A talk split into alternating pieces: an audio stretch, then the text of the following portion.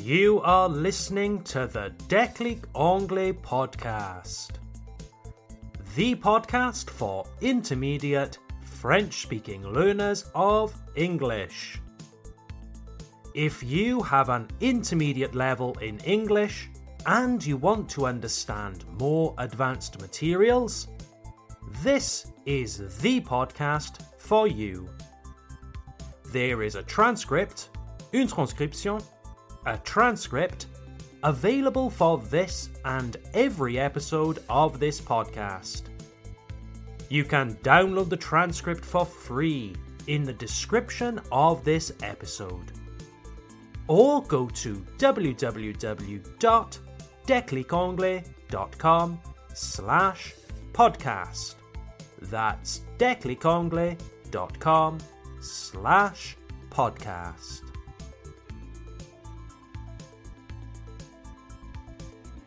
Hello there, dear listeners. Welcome to this episode of the Declic Anglais podcast. I'm Tom, your host and teacher from Declic Anglais. It is May 2023, the month with lots of public holidays, and this year, long weekends. Many of you listening probably went on a little weekend break, and I hope you enjoyed yourselves. On Saturday, 6th of May 2023, a special event took place in London. Unless you are a hermit living in a cave, you probably know it already. The coronation, le couronnement, the coronation of King Charles III and his wife, the Queen Consort Camilla. Yes, King Charles III was officially coronated, officially crowned as King of the United Kingdom. King Charles III was crowned as King of the United Kingdom. So there are two important points to remember here, people. In French, you say Charles III, Louis XVI, Elizabeth II. But in English, we use the ordinal numbers. So we say Charles III, not Charles III. Elizabeth II, not Elizabeth II. See? And the second important point is that many French speakers have this habit of saying le roi ou la reine d'Angleterre. That is, the king or queen of England. Now, dear listeners, this might sound trivial, but if you have friends, colleagues, or business partners in the United Kingdom, this is an important point to know. The title King of England, Roi d'Angleterre, the title King of England does not exist. Le titre Roi d'Angleterre n'existe pas. Parce que le royaume d'Angleterre n'existe pas non plus. Oui, il n'y a pas d'Angleterre en tant que royaume souverain. Pas depuis 1707, en tout cas. Si vous dites Charles est roi d'Angleterre, vous êtes en train de dire qu'il est roi d'un royaume qui n'a pas existé depuis 300 ans. That's right, dear listeners. There is no King of England because the Kingdom of England no longer exists. In 1707, 1707, 1707, the kingdoms of Scotland, le Royaume d'Écosse, Scotland, and England merged. They unified and created a new country. The United Kingdom of Great Britain, le Royaume-Uni de Grande-Bretagne, the United Kingdom of Great Britain. Later, Ireland, l'Irlande, Ireland, was also incorporated into this union. So we must say that Charles III is King of the United Kingdom, not the King of England. So, dear listeners, a lot of my French friends ask me, Tom, qu'est-ce que tu penses du roi Charles? Well, I kind of have a neutral opinion of him. I feel the same about the royal family in general.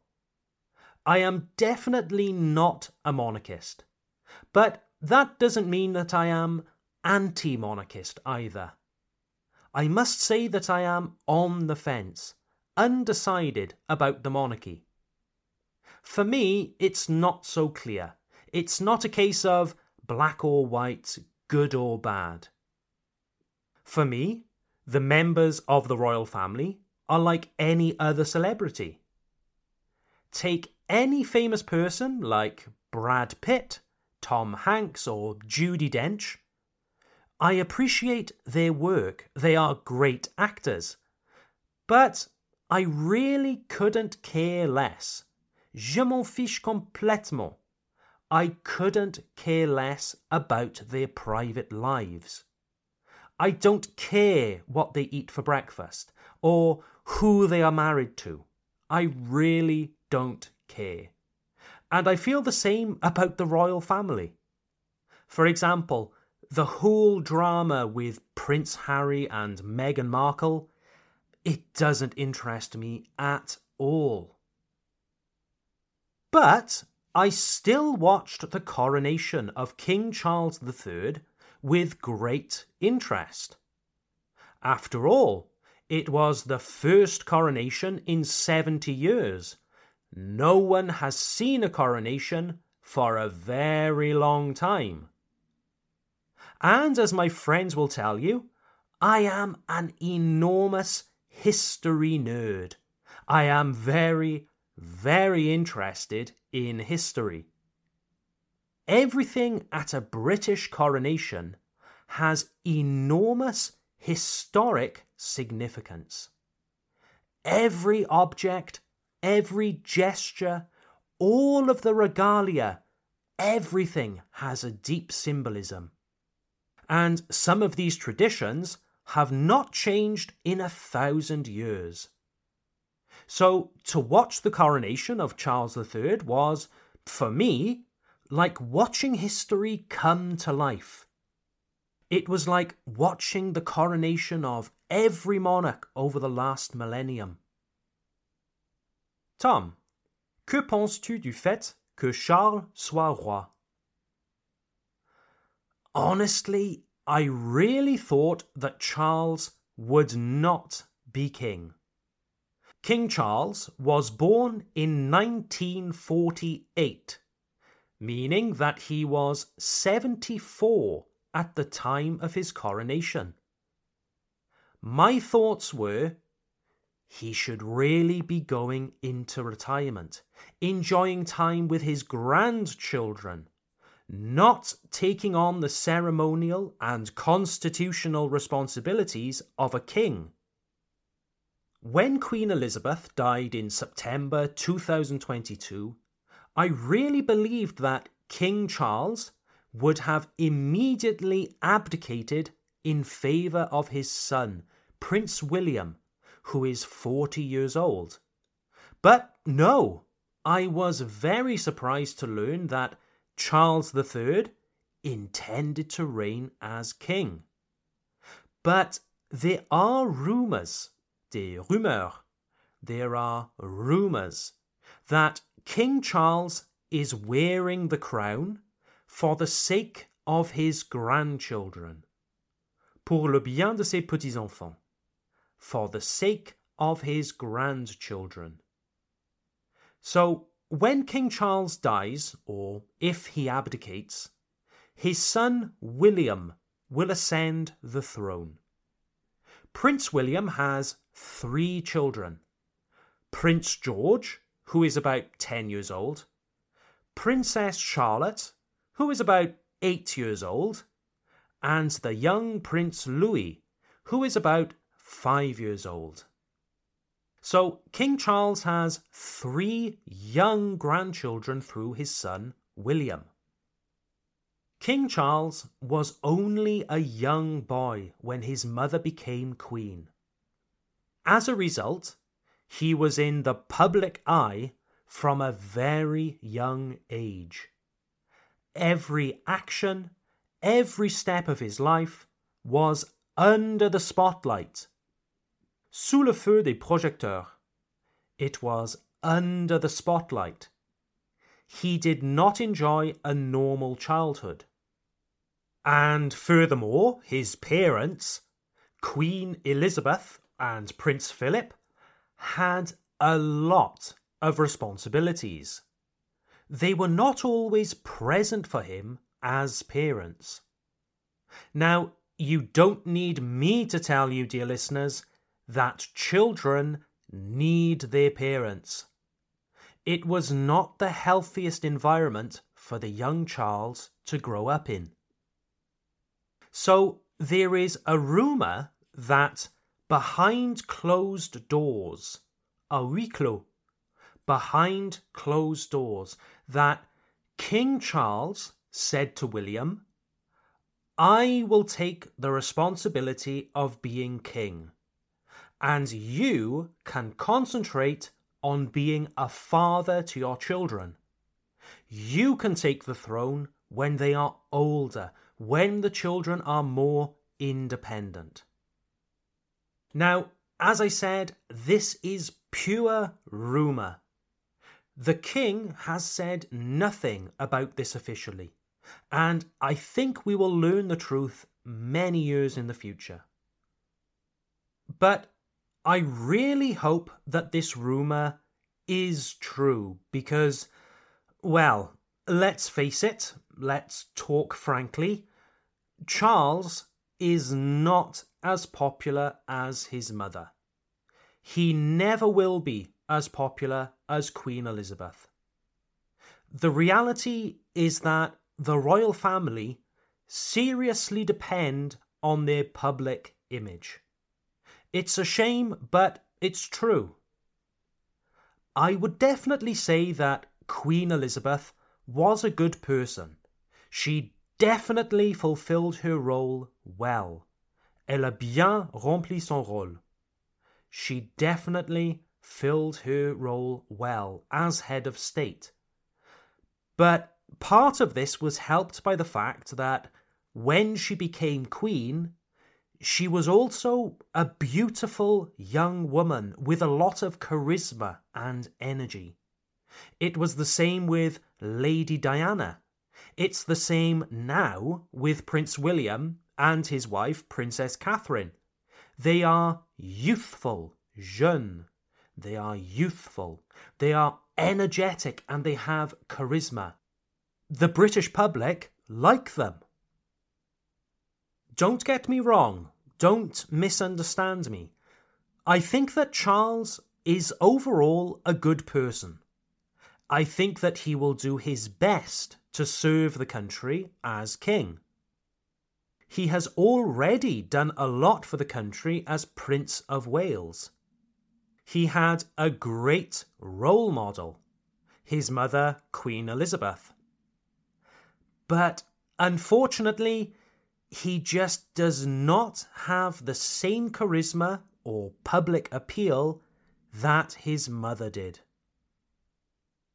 And in my opinion, my humble opinion, this could have disastrous consequences for the royal family.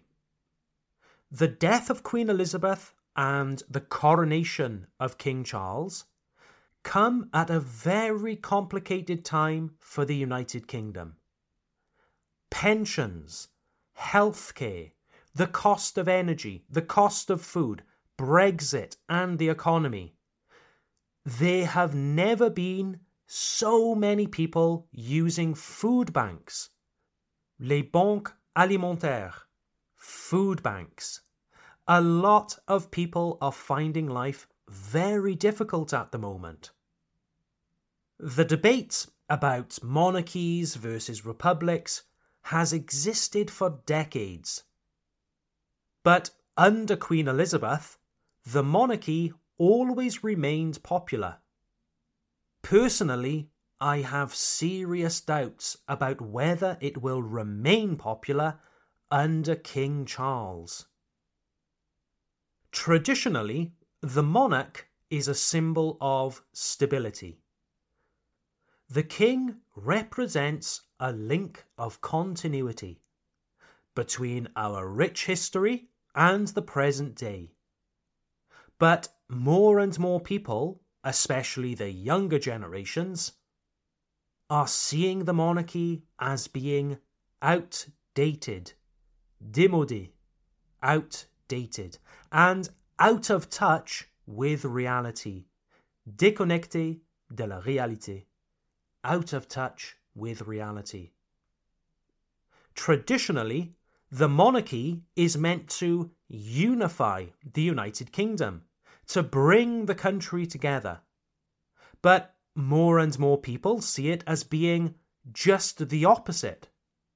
One small group of privileged people who control so much wealth, richesse, wealth, and influence. And at the same time, 14.5 million British people live in poverty in 2023. Yes, that's right, dear listeners. In the United Kingdom, one of the biggest economies in the world, 14.5 million people live in poverty, about 22% of the population. Oh dear, oh dear, oh dear.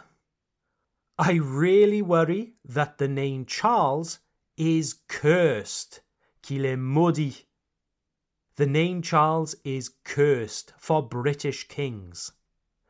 Charles the First caused a civil war, une guerre civile, a civil war, and he was executed. Charles II was exiled, exilé. He was exiled for a long time and had a very troubled reign. I hope that the reign of Charles III will be happier and more peaceful. Time will tell, dear listeners. Thank you for listening, everyone. I hope you found this episode useful and interesting. Don't forget to check out the Declic Anglais Club, our online learning platform. We have fun, interactive materials based on episodes of this podcast to help you practice your English at home. Interested? Just go to www.declicanglais.com for more information. Have a lovely day, everyone, and I'll see you at the next episode. Bye for now.